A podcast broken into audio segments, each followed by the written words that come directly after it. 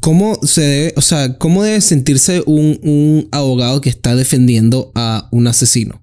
Por eso es que yo soy este T-Mobile y yo quiero pasar una ley o quiero hacer algún tipo de, de, de movimiento legal que me sea favorable en términos de negocio. Entonces yo te apoyo a ti en tu campaña y tú cuando seas presidente pasas esa ley que me va a favorecer a mí.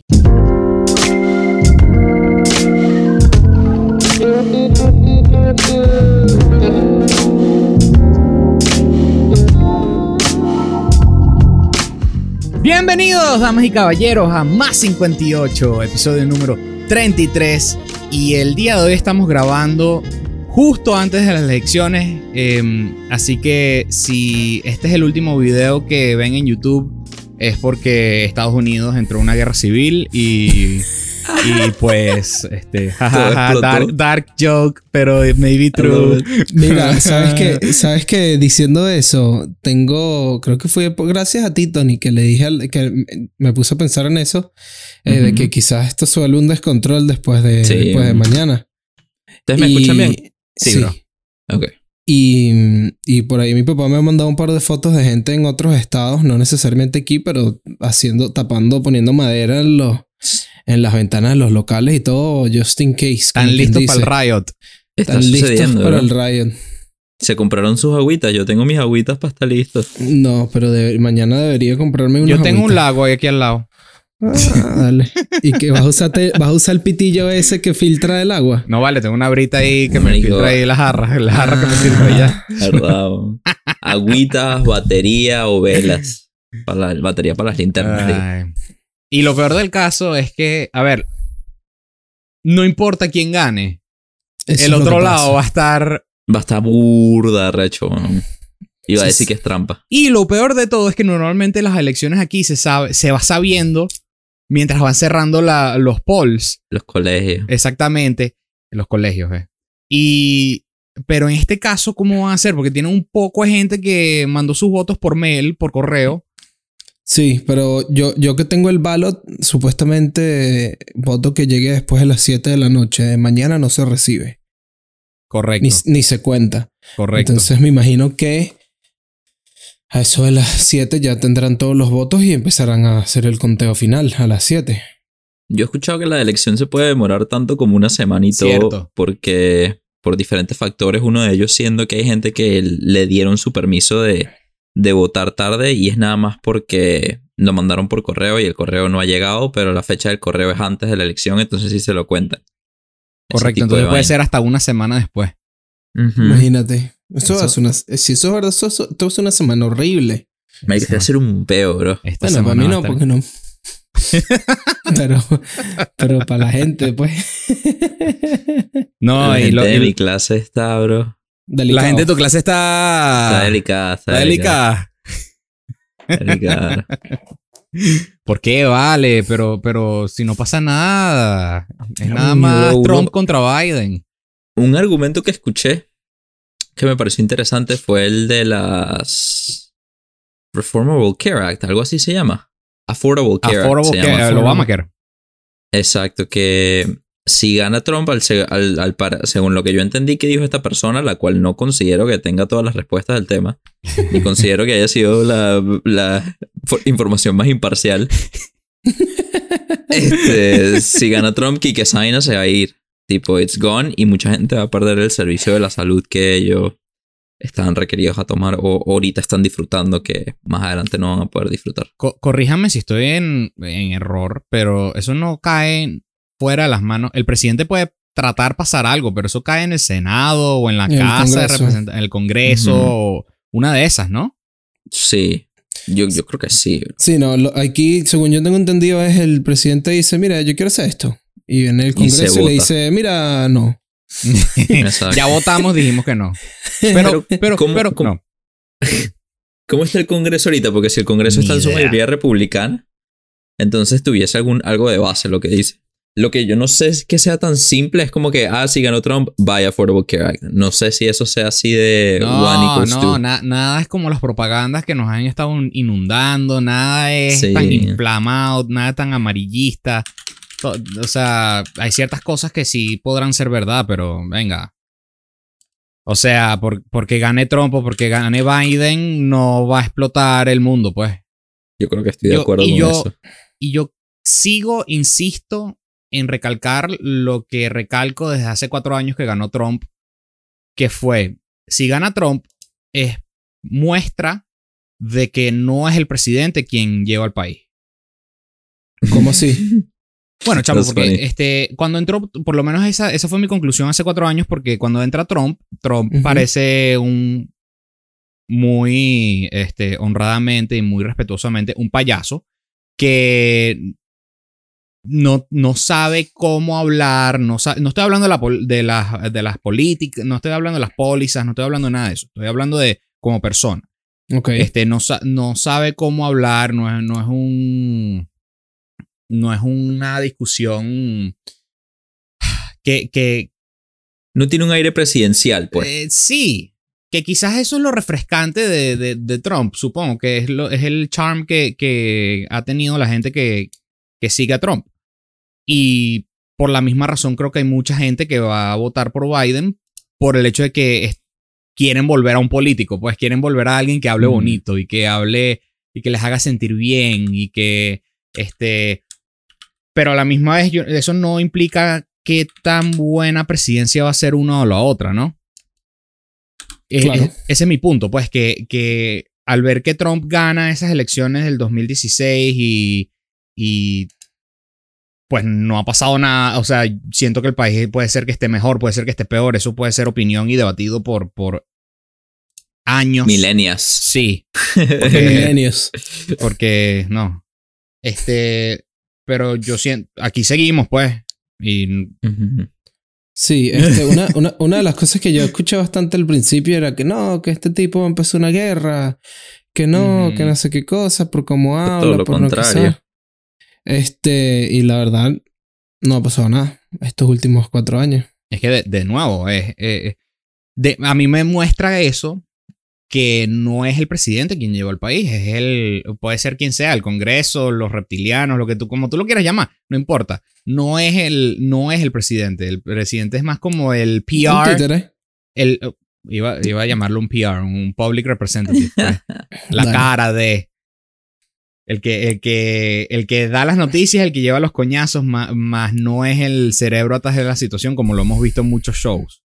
Claro, también por eso es que eh, para mí es muy difícil involucrarme mucho en la política y involucrarme mucho en las elecciones, por, en este caso en específico, porque yo tengo mucha seguridad que el presidente no es el que lleva el país. Sí. Claro. Entonces, para mí, que sea Biden o que sea Trump, realmente es una cara. Y no me gusta la cara de alguien, me gusta la cara del otro. Y ya. Exactamente. ¿Eso es lo que estabas diciendo la otra vez? Sí. Eso no No, lo estás diciendo fuera de cámaras. Ah, mira, coño, eso está bueno, está bueno para los Patreon. Para los Patreon.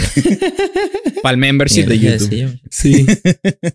eso, lo que dice Pablo tiene mucha razón, porque a mí también me hizo pensar eso cuando, bueno, toda la, la presidencia de Trump, que mucho ha sido como se ha asesorado, porque el pana no sabe todas las respuestas. Obviamente, nadie sabe todas nadie. respuestas. Y tiene cuatro años para aprenderse las reglas del juego y cuatro más para que más o menos hacer algo si es que lo vuelven a elegir.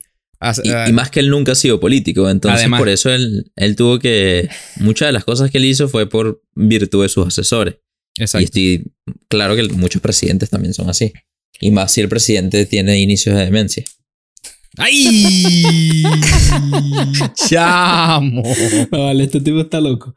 Mira, una cosa, una cosa, que escuché, eh, no me acuerdo en dónde, fue que una de las cosas que ha hecho Trump, o que dice que ha hecho, es lo que se llama Drain the Swamp. Que es básicamente, este, según tengo entendido, es alejar a todas las personas que hacen lobby, que hacen todo este tipo de, de ah, actos este, legales, pero bueno, no sé si sean legales, la verdad, pero que no son realmente correctos. Este, alejarlos de él mismo y lo más posible de, de, su, de su presidencia, de su gabinete, se podría decir. Entonces, él personalmente este, no ha aceptado ningún tipo de lobbyist ni ningún tipo de, de, bueno, lobbies basándonos en que yo te doy plata para que tú cumplas mi, para que tú me, ayudes a mí cuando seas presidente. Este, y lo que eso ha causado es que sus alrededores se hayan convertido en lobbyist. O sea, no él, sino su asistente, por poner un ejemplo. Entonces el asistente es el que recibe todos los reales y lo ayuda a él a tomar las decisiones, por lo cual él no está haciendo lobby o como sea que se, que se dice, pero todos sus asistentes y toda la gente alrededor de él sí. La verdad, la verdad es que yo no conozco mucho el rol de la persona que hace el lobby, esto, la persona que hace el lobbying. En eh, que sí que se escucha mucho, pero no, nunca he sabido bien. básicamente lo que yo entiendo por eso es que yo soy este T-Mobile y yo quiero pasar una ley o quiero hacer algún tipo de, de, de movimiento legal que me sea favorable en términos de negocio. Entonces yo te apoyo a ti en tu campaña y tú, cuando seas presidente, pasas esa ley que me va a favorecer a mí. Mm, Exactamente. Eso es lo que yo tengo entendido también. Entonces, por ejemplo, los lobistas van a estas reuniones de políticos, llámese la que sea que se llame, y le dicen al político, mira, pana, este, si tú pasas mi ley, yo te ofrezco tanto en donaciones a tu campaña. Y entonces así es que se llegan a, a fundar, fundar. Fundar del fundraiser. Exacto. Se llegan a acumular los fondos. Del verbo fundraisear. de estos, de estos, de estos diversos políticos, pues. Y eso es una de las cosas que, que Trump le, le, le, Bueno, entre tantas cosas que he escuchado que Trump le tira a Biden, este, que Biden dice, ah, yo he, yo he recaudado tanto dinero para mi campaña. Y el bicho le dice, claro, yo también podría si le acepto toda la plata a, mis amigos millonarios que quieran hacer lobby. Recorcholis. Ahora, ¿qué hace, qué pasa, por ejemplo, si tú tienes a tus lobistas y te dices, sí, marico, pásame todos los reales de bolas, yo hago tu ley. Y después eres presidente y no haces la ley. te vienen a matar, o sea, ¿qué sucede? primero creo que tienes tremendas bolas, bro. te vienen a matar si te va, a venir, te venía el pachino, weón. sí, la verdad. O sea, estamos hablando de que son unas sumas de dinero que son exorbitantes, millones. Estamos hablando de millones de dólares en donaciones a la campaña. Sí, sí, sí, sí. Sí, yo me imagino que. Que sí te, te desechan. Yo me imagino que te pasa como JFK. Oh. Eso es lo que yo me imagino. Mira, yo, yo, yo caigo en, en, problemas con eso del lobbying porque dado a mi creencia de de que no es el presidente quien pasa las leyes, sí o no. O sea, es, sino él más, es más como un participante más en todo el proceso. Entonces, este, ¿quién carrizo es el que pasa la ley? A ver, yo apoyo a un candidato y voy a apoyar su campaña y yo no sé qué porque quieren lanzar todas estas leyes y yo no sé qué más. Al final, gana ese candidato. Y yo lo apoyé porque quería que pasara esas leyes. Ah, pero ¿qué pasa si él quiere pasar la ley, pero su, el, el, el Congreso no quiere que pase la ley y no pasa la ley? Por eso es que los lobistas son como unos pulpos, bro. Shell tiene las manos en los bolsillos de, de muchos tantos senadores, sí. tantos representantes y posiblemente el presidente, si gana el presidente que, que quiere. ¿Me entiendes? Por eso es que no es nada más al nivel del presidente, pues, es a, es nivel de, toda la política, probablemente hasta de los gobernadores chiquitos a diferente escala monetaria. Entonces la ley ya viene de, cierta manera corrupta. Sí. yo leí un artículo hace muchos años que decía que los Estados Unidos no era una verdadera democracia, sino que era más una, ah. una oligarquía por este proceso de los lobbies. Y era un mm. artículo no de cualquier huevón conspiranoide en YouTube, no, era un artículo que sí que de la revista de economía de, de una universidad grande, una así. Era, o sea, era un artículo de alguien. Lo voy a buscar. Vale. Este. Una cosa. Oye, se me fue la idea. No importa, yo, yo sigo dándole al, al, problema que tengo con la ley. Porque entonces, si la ley ya nace desde un punto de vista egoísta, o sea, ya viene em, diseñada manchada, diseñada para servir a X compañía, X persona, y por obra y gracia y da la casualidad de que también ayuda a cierta, cierta población. Ok. Entonces, realmente se podría decir que es, la ley es justa. O sea, cuando uno le enseña qué es la ley, uno, eh, uno piensa que la ley, ley y justicia. O sea, la ley está para, para poner la justicia. Pero si este es el proceso del cual se fundan las campañas gubernamentales, este, y es el proceso la cual, este, mm, todo este cuento de cómo se maneja el país, entonces, ¿de verdad se puede concluir que la ley es justa? ¿O está más bien diseñada para... Eh, eh, se me está yendo la palabra que estoy buscando. Eh, favorecer a cierta persona u otra que quiere ver esa ley puesta. Vuelvo a tu pregunta, pero primero quiero decir el artículo. El artículo fue por Cambridge. Y fue el 10. Exacto, Cambridge en septiembre del 2014 se los voy a compartir en, en los links. De nuevo, ahora tu pregunta. La ley es justa. Tendríamos que definir la justicia, ¿no? Oye. Y esa es una, una pregunta filosófica milenaria. Justicia. ¿Qué podrá ser justicia? Sí, que, pero bueno, si nos ponemos a ver. Oye, estoy buscando en Google qué es la justicia y me completa. ¿Qué es la justicia de Dios? Naguara. sí, típico. es que cuando, escucha de justicia y de leyes y todo eso, va, va derechito a, a, religión y a la Biblia y la ley y todo ese cuento. O sea, la, justicia es, es igualdad, es equitabilidad. según Google. ¿Qué es la justicia? Según Google, la justicia es un principio moral que inclina a obrar y juzgar respetando la verdad y dando a cada uno lo que le corresponde. Eso según. O sea, o sea, es un sistema de distribución. sí, básicamente. Pues eso parece. Un sistema de distribución de consecuencias. Tú te llevas esta consecuencia, tú te llevas esta consecuencia. Bueno, eso es, que según esa, según esa definición, y la podemos trabajar, este, eso, a eso llegamos, ¿no? Este, la justicia es cómo se distribuye tus bienes, depende de lo que hayas actuado. O sea, karma, pero escrito. manejado por nosotros. Lo, que me parece curioso es cómo empieza. Principio moral. Es un principio moral que inclina a obrar y juzgar respetando la verdad.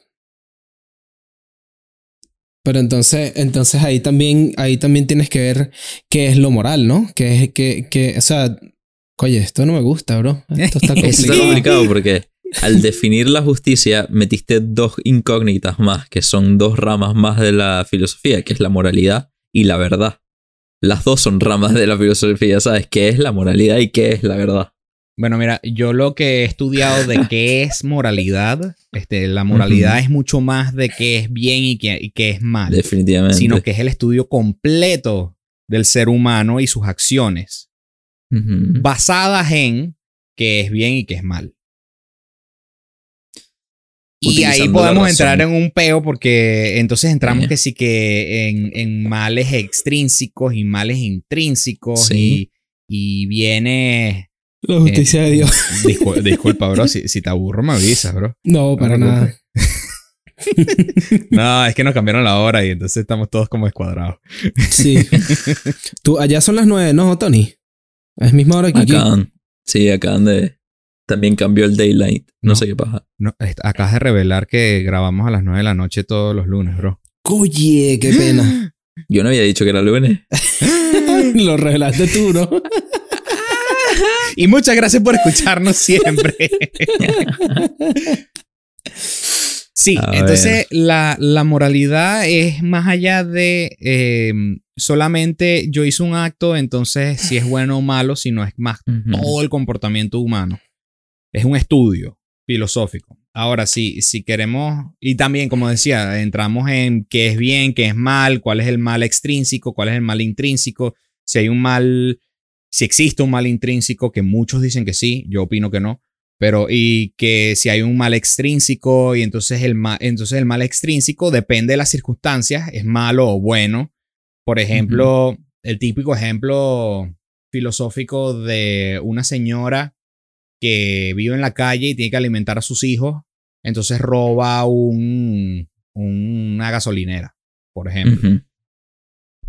Entonces ahí entramos en el dilema, bueno, pero robó, entonces eso es malo, porque entonces, pero sí, pero tenía que alimentar, entonces eso es bueno, entonces ese es el típico dilema de, de, moralidad. A mí, yo entro en un problema es con la ley, porque ya hemos eh, dimos toda esa vuelta hacia atrás de la ley y, y, y la ley en teoría está hecha para mantener justicia. Y justicia siendo la repartición equitativa y justa de lo que cada uno se merece. Eh, equitativa es problemática. Perdón. a decir justa. Justa. justicia justa. Ajá. sí, es este, raro, bro. Lo que uno merece, pues. Entonces, este. Mm, hay muchas leyes que no, no se consideran justas. O, más bien, debería volver una pregunta. ¿Creen ustedes que las leyes no son justas? ¿O hay sí hay leyes que sí son justas? ¿Hay, hay leyes que nos mantienen del lado de la justicia, entre comillas? Viendo todos los problemas que hemos tenido con la policía, o por lo menos todos los problemas que se han mostrado en la televisión, amarillamente, explotativamente, exageradamente. Ya me van a joder por haber dicho explotativamente. Estoy seguro. Juan, te quiero. Este.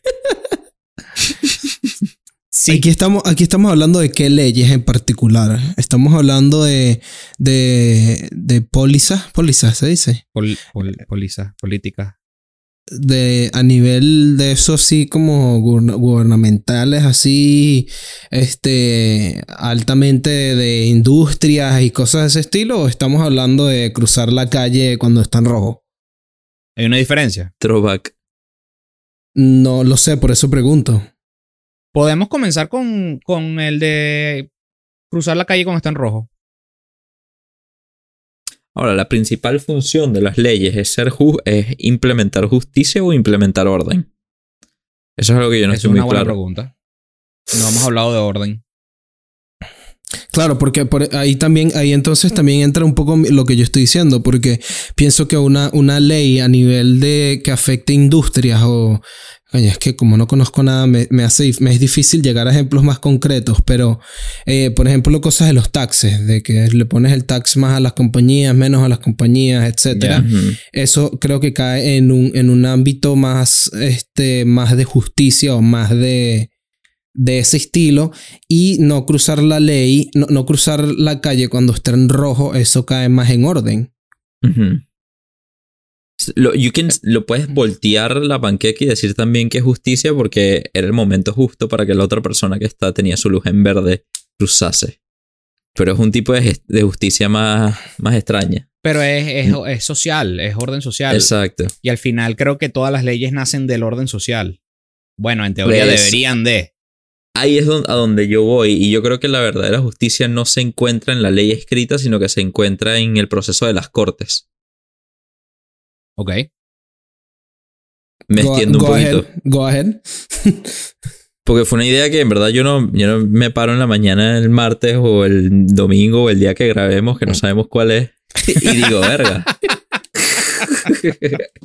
verga, ¿de dónde provendrá la justicia verdadera? O sea, se me cae ni esta en la cabeza. Yo creo que proviene de las cortes. ¿Por qué?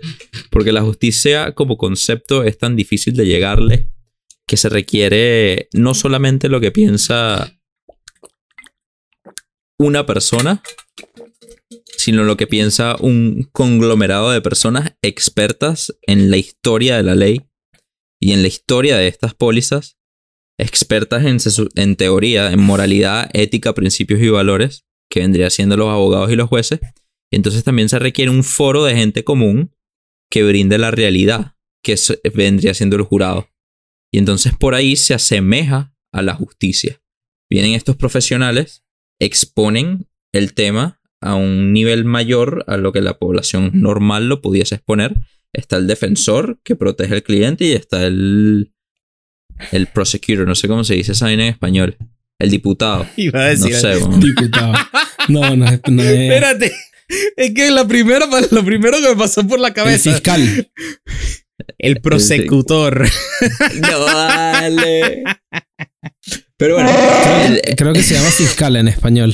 Sí, esa me gusta. Ellos tienen el, el, deber de exponer todo su conocimiento del caso, en el contexto del caso, al pueblo, al jurado. Y entonces se lo dejan al pueblo como un buen jurado de una manera que se podríase hacer algunos paralelos o algunas analogías a la democracia. Se lo dejan a ellos decidir si están de acuerdo con el verdicto que están de acuerdo, si sea culpable o, o inocente. Y ahí se asemeja lo más cercano que se encuentre la justicia. Y, I'm going to tie it back to the laws. Lo voy a volver a las leyes rapidito al decir que esto no solamente ocurre en casos civiles, casos penales, sino que también ocurre con las mismas leyes en los tribunales supremos, donde los casos se elevan al Tribunal Supremo y entonces se amenda una ley por un resultado de un Tribunal Supremo. Ahora, lo que yo siento que sucede en una corte, dado a la naturaleza, hay un Se queda en la corte. Ajá. Hay un defensor y hay un prosecutor. No creo ahora, un fiscal me gusta más. Sí, un fiscal.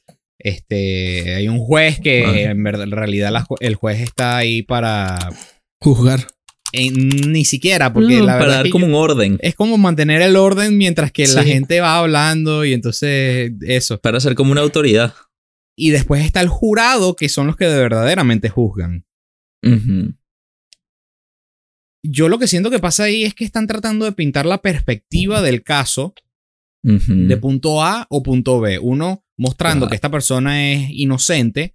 podemos ponerle el mismo ejemplo que acabo de utilizar con, con lo de la señora homeless y los, y los niños. Este, si, van, si van a un juez y hay un jurado, van a la corte y todo este cuento, un, el defensor va a salir, esta señora no tiene, no tiene comida, se le, a, la, a, la, tienda se le va a pagar porque tiene seguro, este, nada pasó, nadie salió herido, este, es más, terminaron alimentando a los niños, lo cual es, es bueno para todos, porque los niños, y entonces, ah, lindo, niños, ah, ¿verdad? Después sale el otro lado, el fiscal, diciendo, ¿sabes qué? Este, esta persona entró, robó propiedad privada, este, buscó, rompió la ley, des, desobedió el orden social que tenemos, eh, están buscándole la moral de, ambas lados, de ambos lados.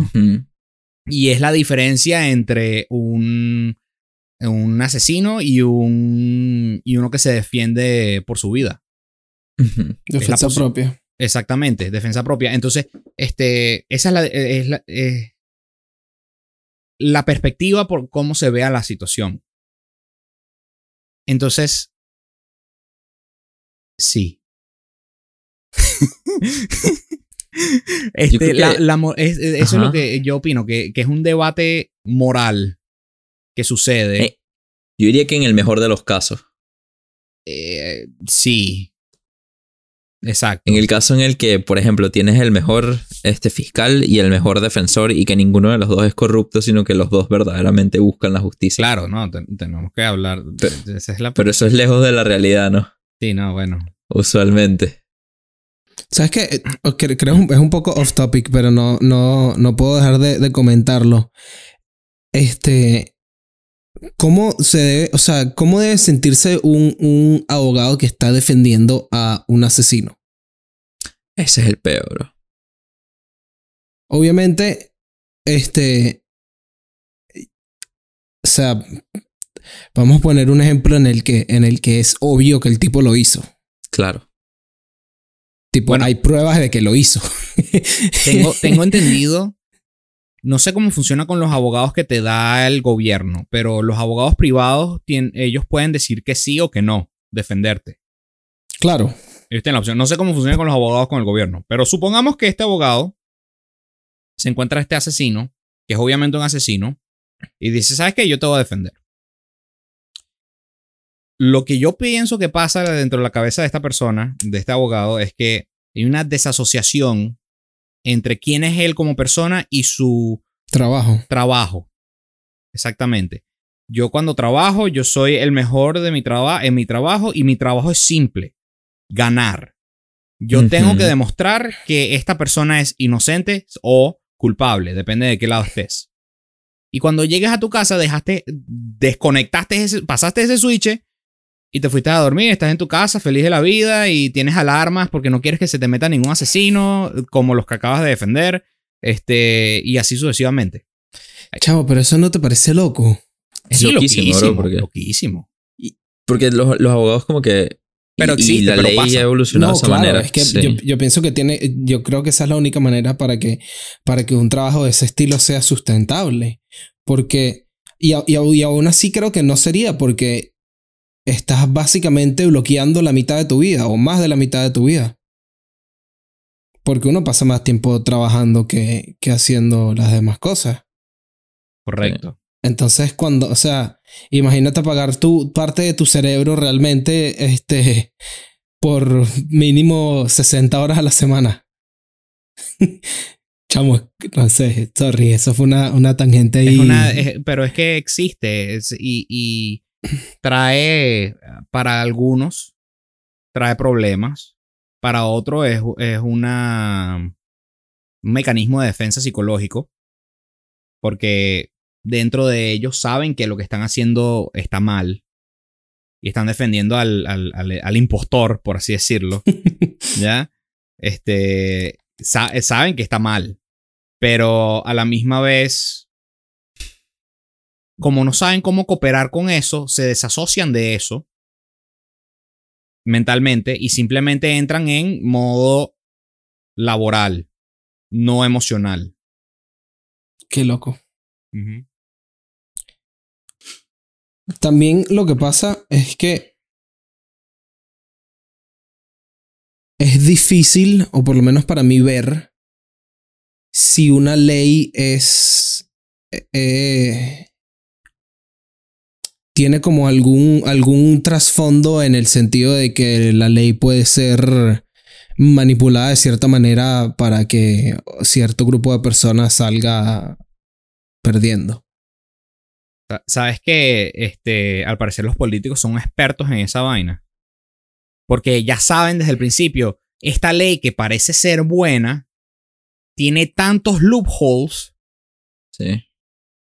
que es una pesadilla el lenguaje es bien crucial en cuando se forman las leyes. Por ejemplo, yo me acuerdo que hace poquito vi una exposición sobre las leyes de inmigración. Por ejemplo, la, ley de inmigración del asilo.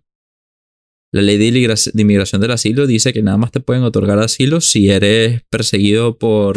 Eran unas clasificaciones como que el gobierno, este, otro beta ahí y una de las clasificaciones era o un grupo social.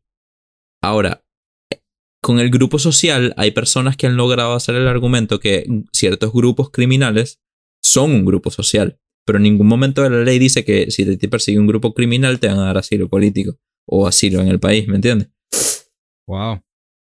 Interesante, ¿no? Sí.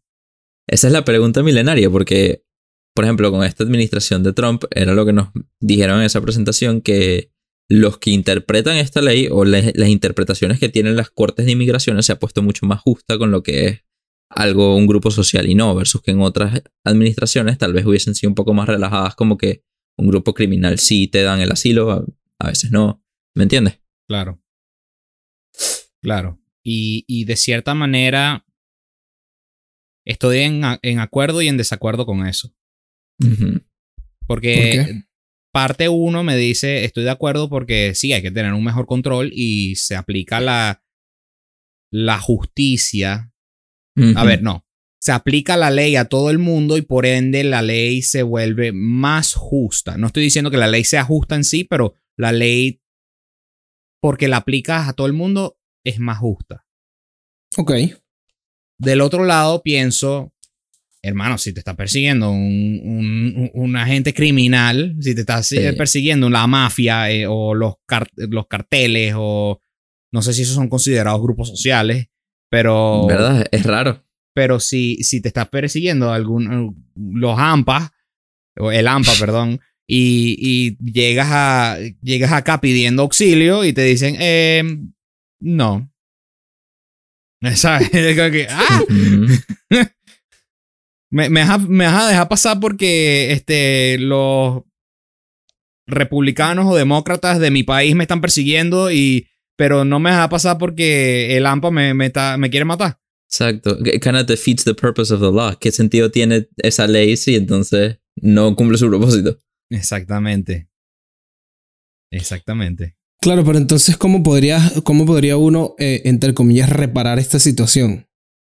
Utilizando un lenguaje explícito. Lo que pasa es que lo hacen a propósito para que no sea un lenguaje explícito en la ley. Y eso es lo que yo creo que sucede. Y a la gente le gusta en la ley. Me he dado cuenta que, la, que se escribe a propósito con, con lenguajes eh, ambiguos. Palabras ambiguas. Este. Dejando así eh, campo para la interpretación. El que inventa la ley inventa la trampa. Tal cual. Es que así mismo. Fíjate, la ley no es como, una, como las reglas de un juego. No, no, no es lo mismo. Porque las reglas del juego dice, tú tiras los dados una vez. Exacto. La ley sería más como, tú, vas a tú tienes el derecho de tirar los dados una vez. Si te place. Pero no, pero ya al decir que tienes el derecho de tirar los dados una vez, no está diciendo que no puedes tirarlos otra vez. Ya entiendo. Entonces entra el loophole. O, este, puedes lanzar los dados una vez en vez de solo puedes lanzarlos una vez. Eh, es muy básico lo que... obviamente estoy comparándolo con algo muy sencillo, pero siento que esa es la mejor analogía que, a la cual llego. No, está bueno. Otro tema que me molesta un poco de la situación, esto que lo estamos hablando, em, y me trae un poco atrás a, el tema global que hemos tenido a través del podcast, que es el libre albedrío.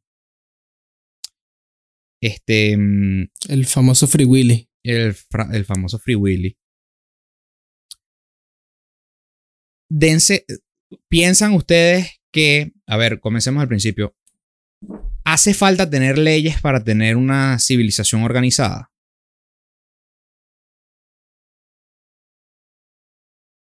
que yo piense, así que si Chiqui tiene alguna respuesta preliminar.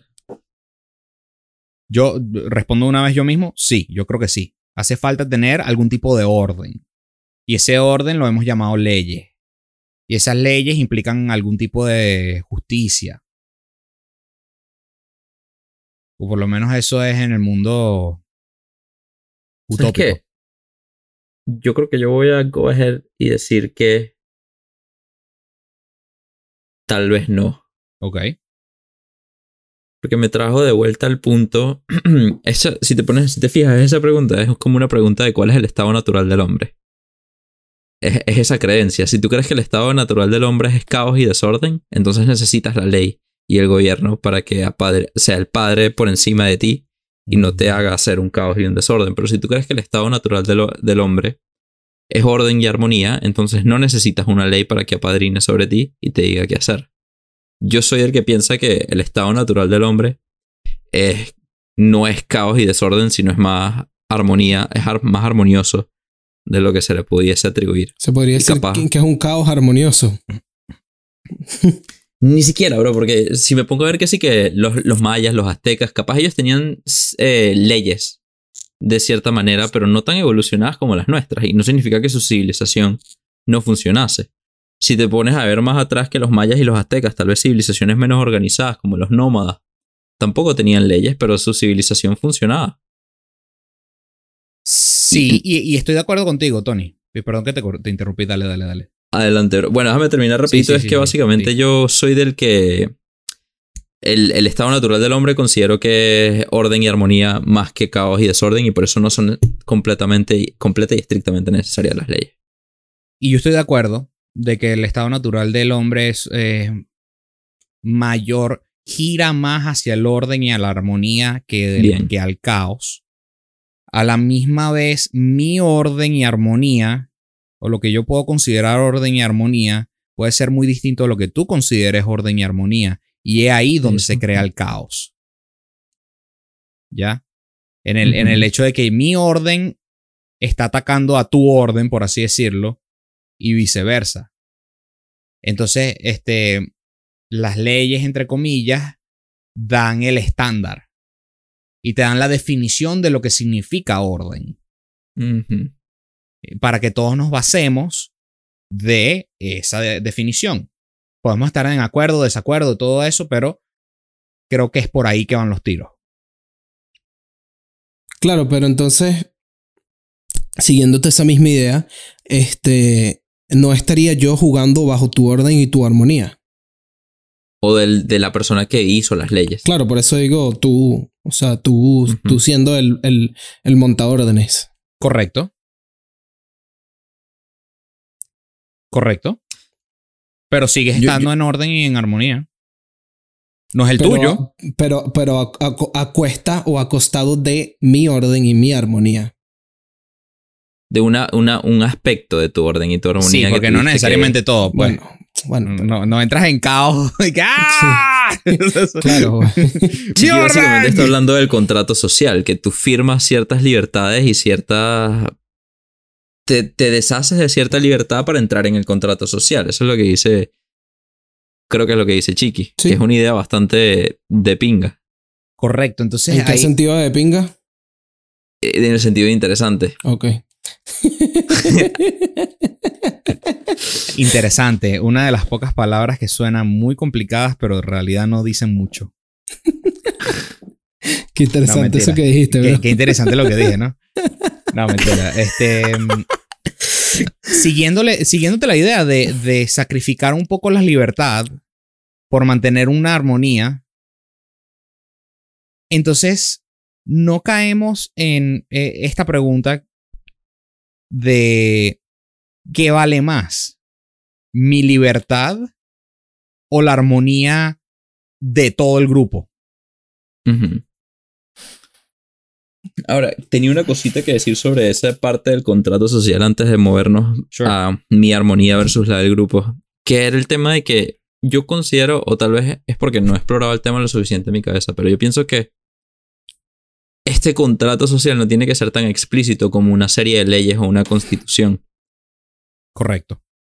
Pudiese subsistir una sociedad en el cual, por el simple hecho de que todos, de mi backup, podrías existir una sociedad en el cual todos son tan similares de mente e intención en la cual no hace falta poner explícitamente las condiciones para que haya armonía, sino que esas condiciones ya se cumplen por la naturaleza tan similar de todos los que subsisten en esa área o en esa zona o en esa civilización.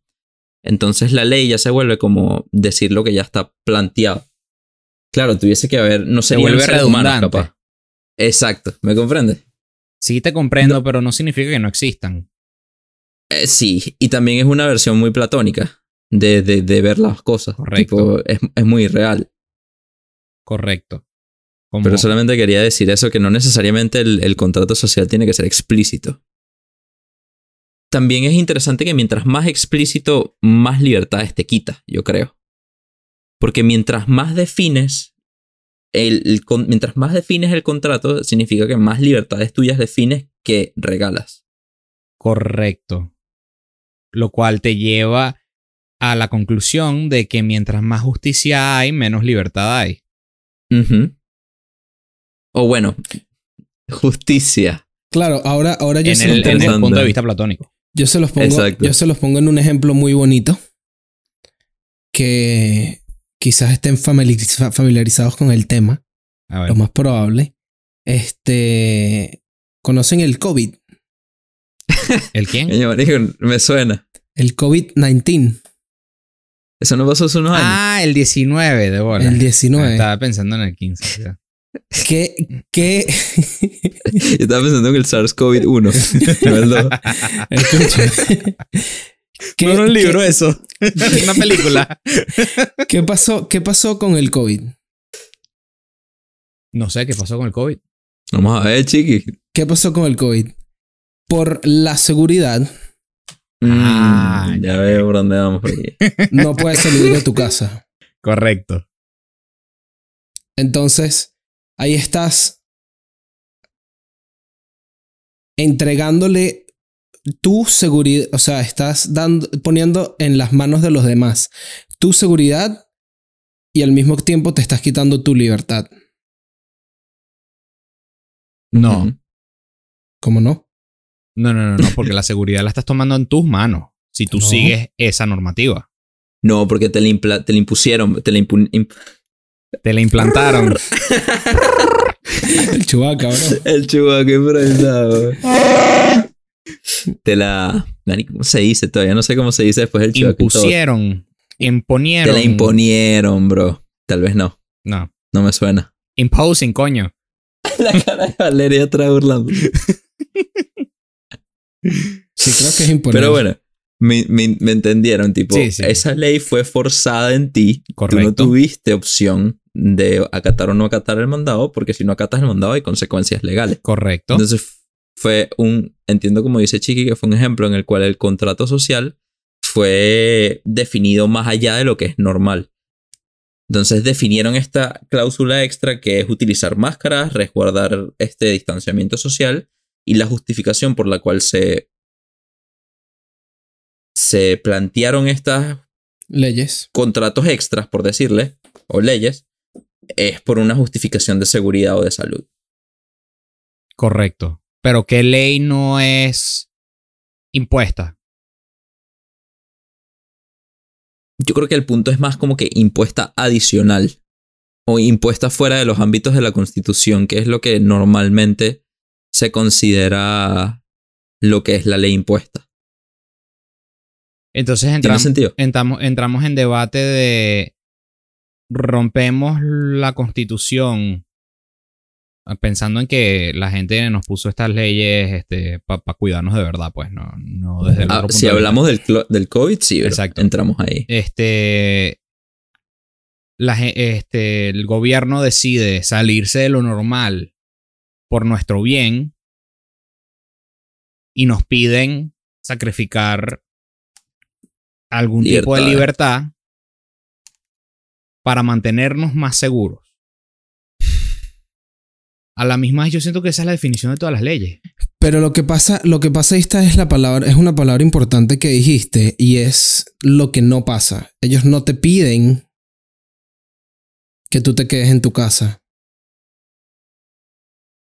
Ah, Ellos te dicen que te quedes en tu casa. Es diferente. Ah. Te imponen. Es diferente. Ok, ok.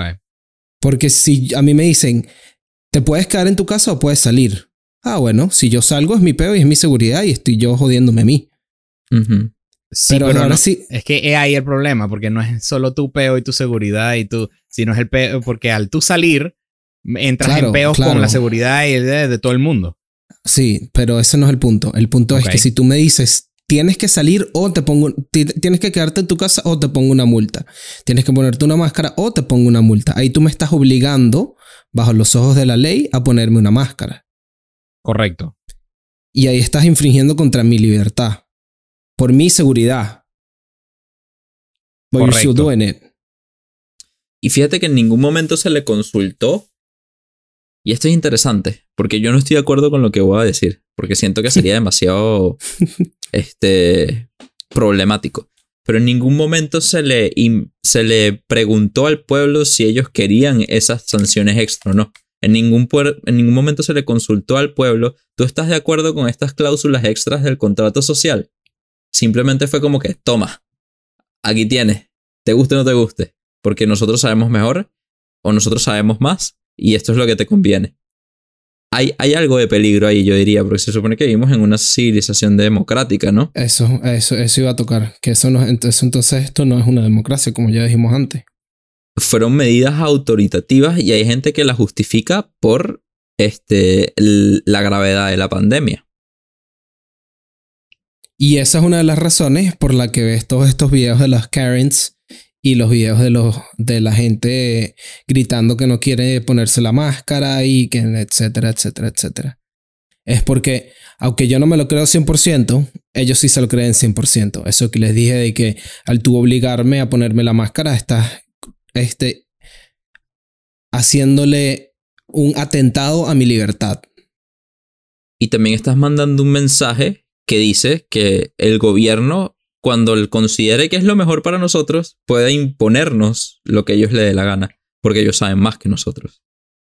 Pero es que, es, que es, problemático, porque en teoría si uno vive en el gobierno, en el país, en donde estás viviendo, eh, eh, hay, cierta, hay cierto entendimiento social, por ley, jurídico, como tú lo quieras ah, ver, que afirma de que tú entiendes que tú no eres el que manda por todo el mundo.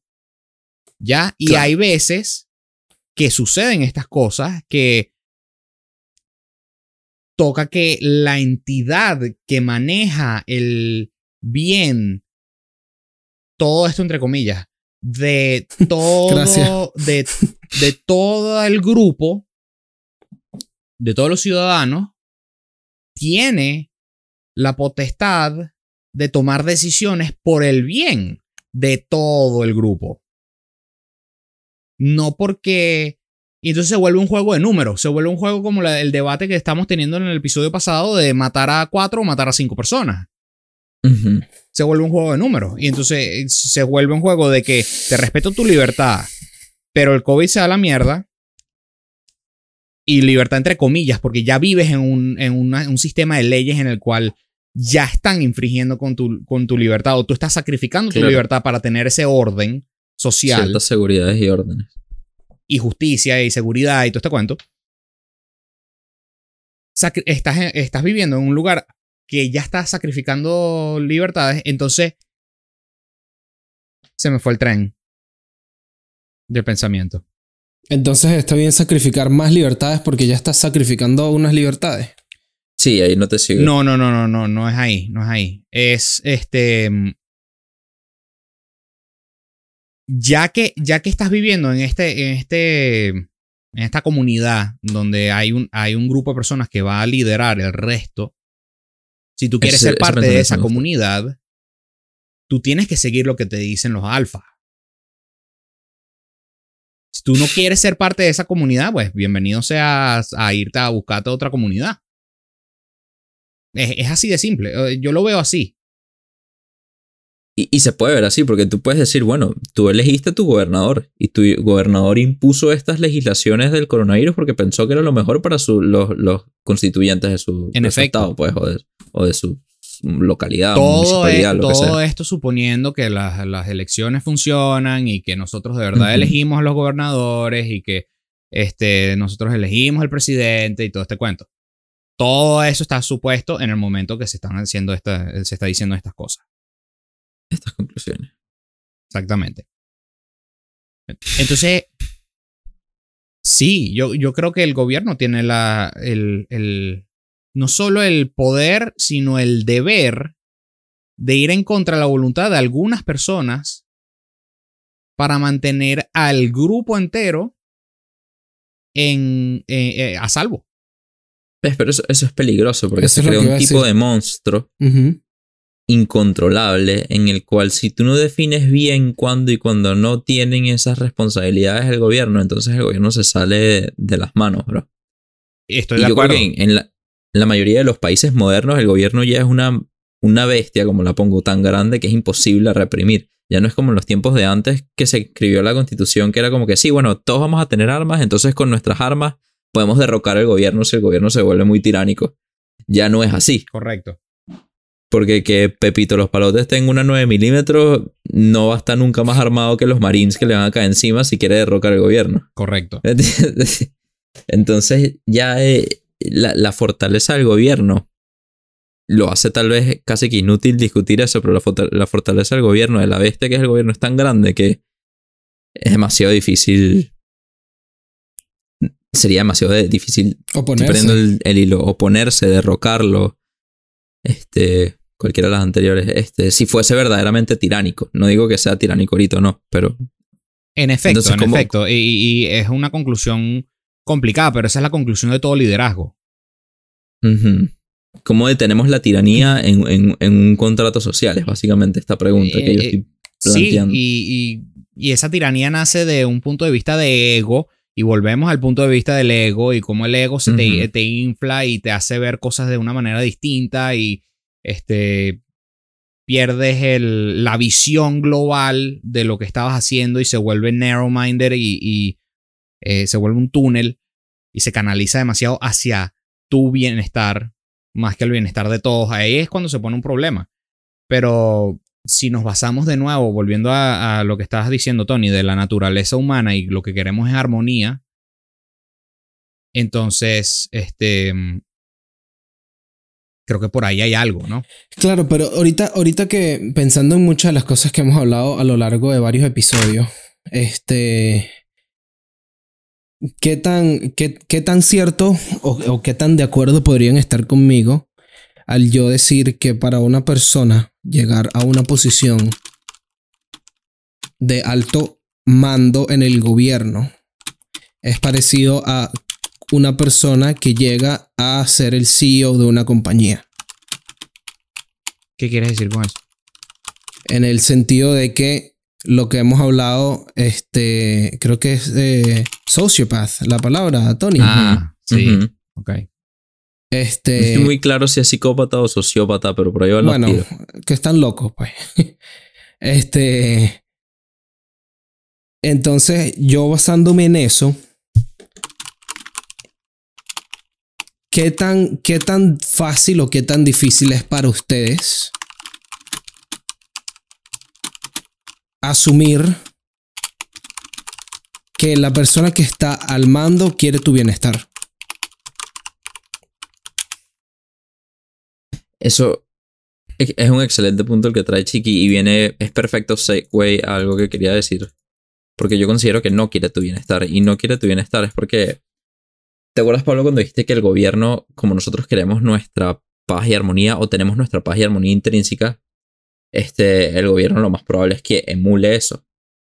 Yo no considero que el gobierno lo más probable es que emule eso porque el gobierno es ajeno a la naturaleza humana es creado en imagen y semejanza a lo que nosotros creemos que es lo más cercano a, la justicia. Pero aún así, ¿te acuerdas cuando hablábamos que lo más probable es que mi definición del estado de armonía en el que todo el mundo se lleve bien es distinta a la mía, sí. Y es distinta también a la realidad, porque es, platónica, es irrealista. Exacto. De la misma manera, nosotros creamos un sistema en el cual se ha salido tanto de control que se tiene su vida propia y es una bestia que es ajena a la naturaleza humana, sino que es su propia cosa, su propia creación vuelve como cuando se crea algo en, imagen y, semejanza de uno. Que no termina siendo igual, ¿te acuerdas del capítulo de las densidades? No termina siendo igual que uno, sino que termina siendo un poquito peor. Eso es lo que es el gobierno, en mis ojos, pues. Algo que fue creado en imagen y semejanza nuestro concepto de justicia, pero nuestro concepto de, imagen y semejanza de justicia es tan flawed que no puede salir nada bueno de ahí. Entonces se crea un, un sistema que se degenera la tiranía fácilmente que es lo que Chiqui dice, ahí vuelvo a lo que Chiqui dice, que estos, estos ser, estas personas que llegan a los, a los, a los lugares del gobierno más alto usualmente están degenerados hacia la tiranía de, una manera u otra. Y hablo obviamente en general, no digo que todos los políticos son unos tiranos, pero, claro, claro. pero a veces parece. Pero sabes que, aunque no necesariamente, aunque no necesariamente sean tiranos estos políticos, yo pienso que más en el mundo de la política que en el mundo de las compañías y de los negocios, es más aún marcado el hecho de que tienes que ser, for lack of a better word, un coño madre. O un manipulador por lo mínimo. Porque es imposible que tú le gustes a todo el mundo para que todos voten por ti. Es muy difícil llegar a ser el CEO de una compañía sin pasarle a alguien por encima. Al igual que es muy difícil llegar a ser el secretario del Estado sin pasarle a alguien por encima. ¿No? Veo que no estás como muy de acuerdo, Pablito. Estoy pensando porque aquí estamos, eh, va, contradice a lo que estábamos hablando de la naturaleza humana. No, bro, porque ahí es cuando yo pongo mi punto que es por virtud del sistema imperfecto en el que se están desenvolviendo estas personas, no es por su naturaleza, sino es producto del, de cómo está construido el sistema. O sea que el sistema tiene más fuerza que la misma naturaleza que carga uno mismo. Sí. a este punto sí, porque se degeneró al punto en el cual ya es la bestia incontrolable. Entonces, si tú quieres llegar, Nuestra si tú tienes ese objetivo, es más que la naturaleza. Nuestra creación ha crecido tanto que llega a ser más que la naturaleza individual y afecta la, la, naturaleza colectiva a que se asemeje o se apacigüe o sea acople. sin, sin doctrina se acople a lo que es la, la bestia. Ahora, marico, parezco todo un místico. Estaba pensando en el ejemplo del CEO y en el ejemplo de que llega a ser eh, congressman o whatever. Em, y pensando en si tiene que tener algún tipo de nivel de sociopatía o de psicopatía. Y puede ser que sí. Puede ser que se necesita algún tipo de nivel de de asociación emocional a a la comunidad. Pero creo que estamos eh, asociando eso a que automáticamente va a volverse en una cosa egoísta o egocéntrica. Lo cual no estoy seguro. Eh, normalmente la tendencia es que el sociópata, este, sí, eh, el sociópata declarado que no tiene, no entiende qué es la empatía y no entiende qué, este, qué significa el bien de, la, de los demás, sí es 100% egoísta porque no entiende más nada.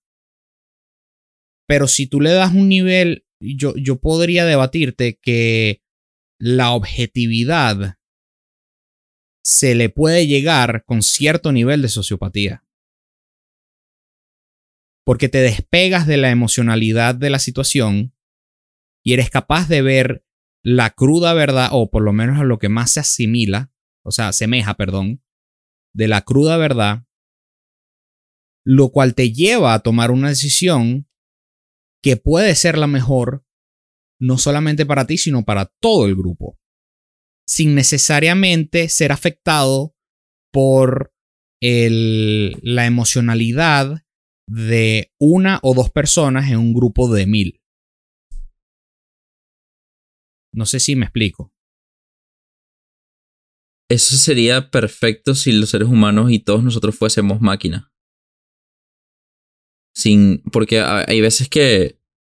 Para tú hacer una, una decisión completamente objetiva, también viene el contexto subjetivo. Correcto. Por eso digo, por eso digo que no, o sea, lo que más se asimila. No, es siempre.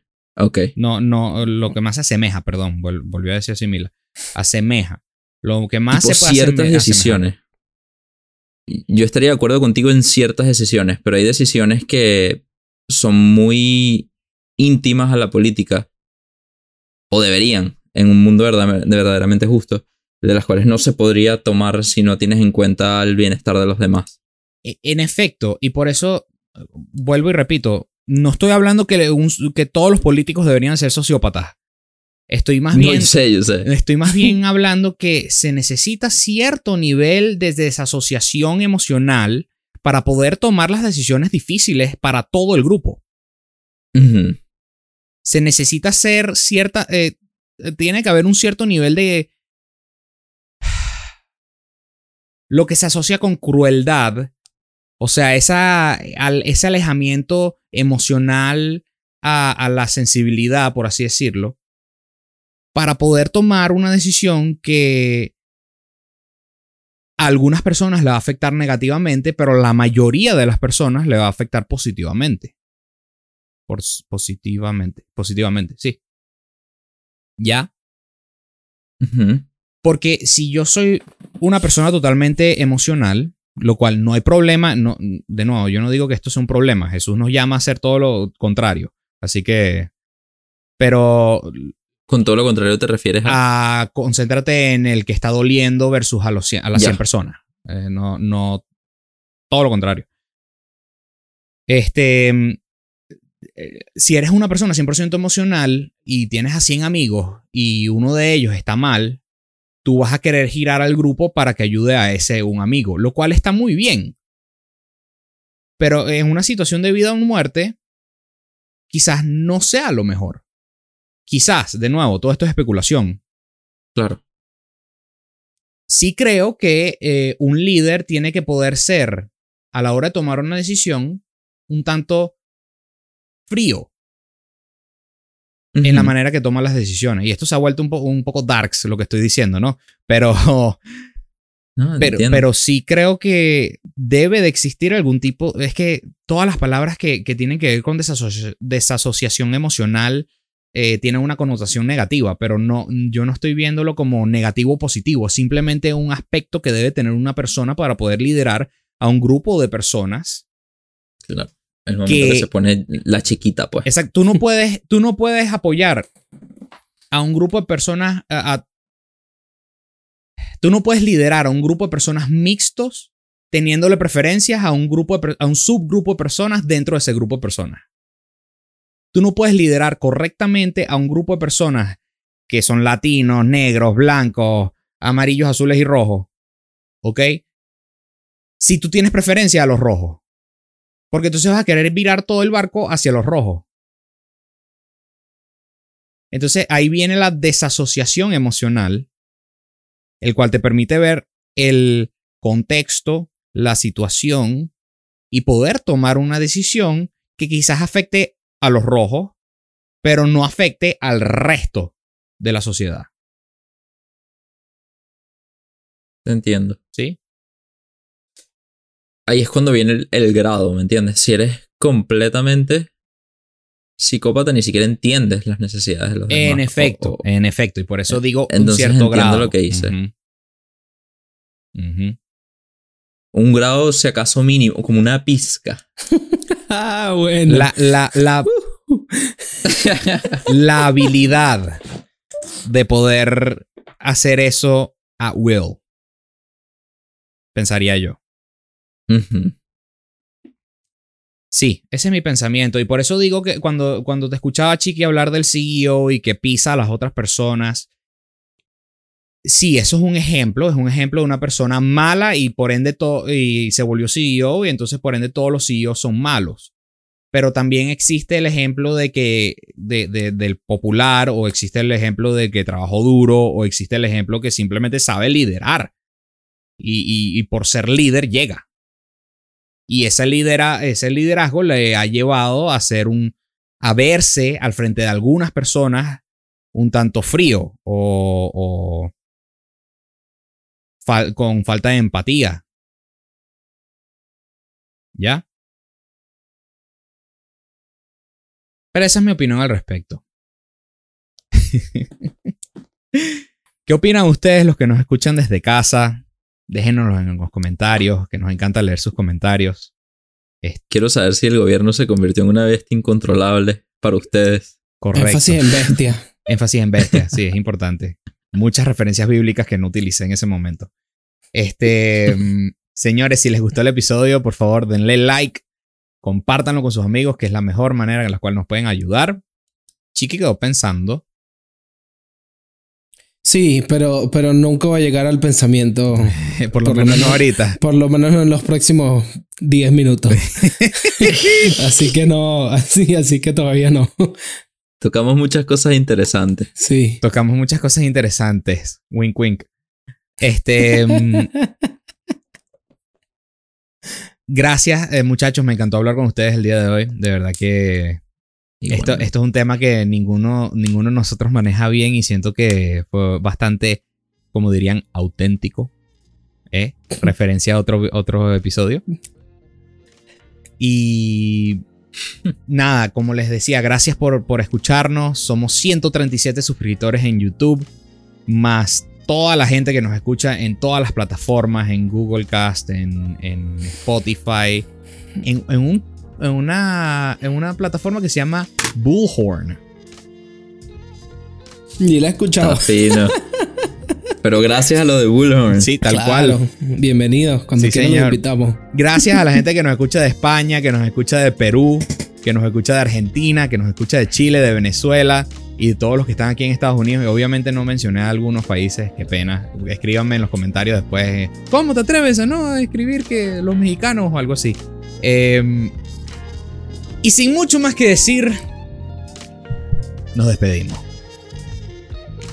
Bye bye.